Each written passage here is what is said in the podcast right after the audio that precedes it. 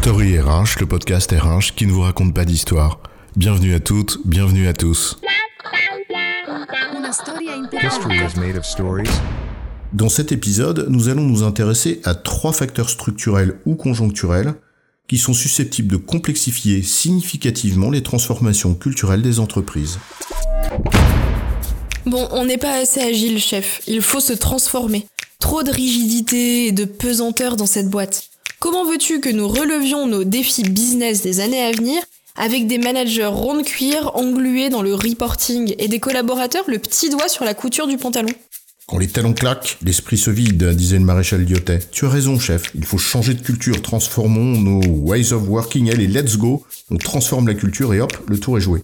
Eh oui, la belle intention, mais c'est pas si facile. D'abord, la culture des femmes et des hommes relève d'un temps long qui n'est peut-être pas le même que celui de ton ambition volontariste de cow-boy. Et peut-être aussi parce que certains facteurs structurels et conjoncturels liés à l'entreprise elle-même rendent l'exercice plus complexe encore. Alors l'enjeu culturel de la transformation et l'entreprise éclatée, c'est quoi l'histoire? Les enjeux de transformation culturelle dont on parle ici renvoient, me semble-t-il, à deux exigences. La première relève de l'identité, c'est-à-dire ce qui constitue le socle des représentations, des manières de voir et de faire d'un groupe. Or c'est un processus de construction qui est lent, et ce n'est certainement pas quelque chose de figé qui pourrait se décréter. La seconde, c'est que pour la faire évoluer, on a besoin d'un minimum de compréhension commune et partagée, d'une vision, une ambition, des valeurs et des projets pour la mener à bien. Ceci exige de la cohérence entre vision et opération, mais également pédagogie et incarnation permanente sur le terrain pour que chacun puisse se l'approprier. En d'autres termes, il va falloir d'une part irriguer pour que ça pousse doucement, et d'autre part porter et incarner le projet et sa traduction en permanence sur le terrain. Or, ces deux exigences sont de toute évidence plus aisées à réunir dans un environnement stable et homogène. En cela, certaines caractéristiques liées à l'entreprise elle-même, pour des raisons structurelles ou conjoncturelles, peuvent rendre la tâche plus délicate. On va en évoquer ici trois. 1. La croissance ou la décroissance en tant que telle. 2. Les rachats et les fusions d'entreprises. Et 3. La dimension internationale. Commençons par le premier, la croissance ou la décroissance de l'entreprise. Surtout si elles sont rapides. Elles obligent l'entreprise à faire évoluer ses besoins organisationnels dans des délais courts. Et ces évolutions sont potentiellement, et c'est malheureusement fréquent, dans une direction en décalage ou en dissonance avec ce qui fait sa culture originelle. Les processus sont révisés aussi vite qu'on les pense. Les normes et les prescriptions évoluent et les points de repère volent en éclats.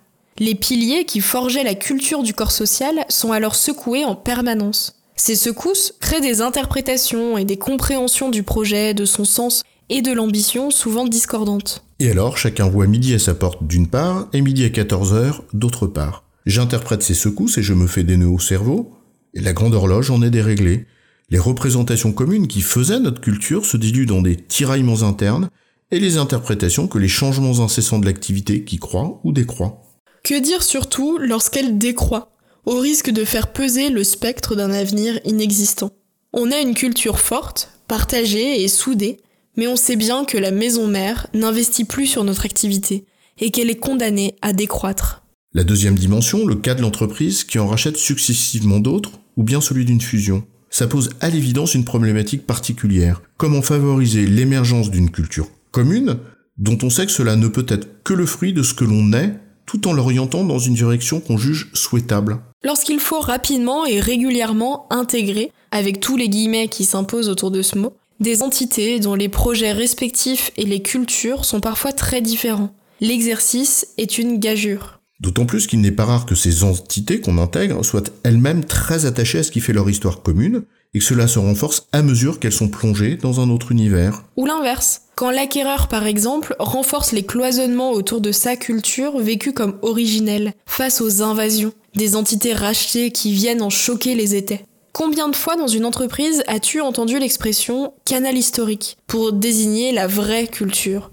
Du moins comme le pensent ceux qui étaient là avant. Enfin, troisième facteur, l'entreprise internationale, elle est aussi confrontée à des difficultés qui lui sont propres. L'éclatement de la structure est en effet amplifié de la dimension géographique et des différences culturelles dont elle peut être porteuse.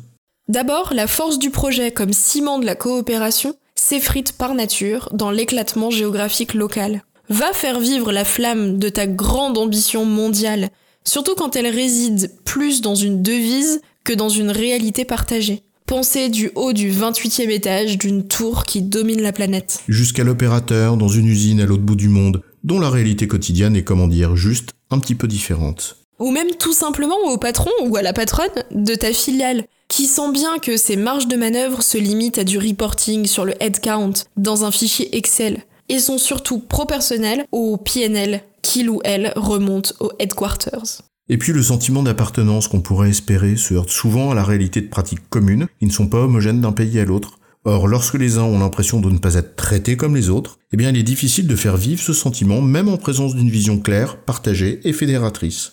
Bref, on le voit, le chemin de la transformation culturelle est long et semé d'embûches. Mais parfois, il est aussi plus difficile quand les chaussures que l'on a ne sont pas les mieux adaptées à la route que l'on veut parcourir. En résumé, une transformation culturelle est une démarche dont la difficulté ne provient pas uniquement du temps long qu'exige l'humain.